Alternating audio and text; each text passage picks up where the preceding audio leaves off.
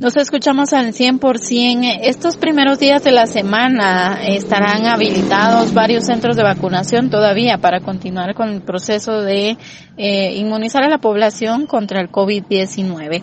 Eh, Roselia Rabanales, eh, que es la jefa de enfermería del Centro de Atención Permanente, nos da los detalles de cuáles son estos lugares que estarán habilitados y eh, cómo se estará trabajando.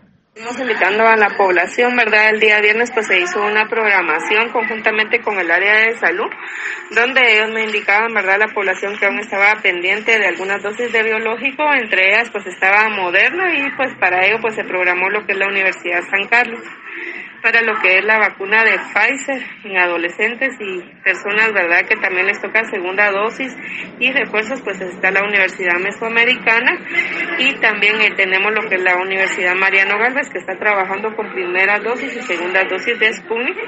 No está de más informar que también se están llevando los demás biológicos por si fuera necesario y no perder ninguna oportunidad. Sabemos de que en estas fechas, ¿verdad? Principalmente, pues las personas pues quieren convivir con sus familiares, amigos o amistades y el riesgo de exposición pues puede llegar a un límite.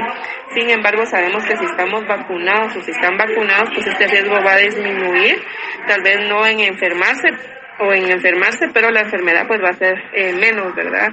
Eh, los síntomas van a ser leves y por eso es que nosotros estamos tratando la manera de llegar a la demás población para poder inmunizar. Con esto hacen el llamado a que la población que todavía aún tenga pendiente vacunarse contra el COVID, que puedan llegar a estos centros de vacunación. Dentro de ellos se encuentra la Universidad Mariano Galvez, también la Universidad Mesoamericana y también se eh, mantiene habilitada el, el Centro Universitario de Occidente para vacunar adolescentes. Con esto vuelvo a cabina como nos escuchamos.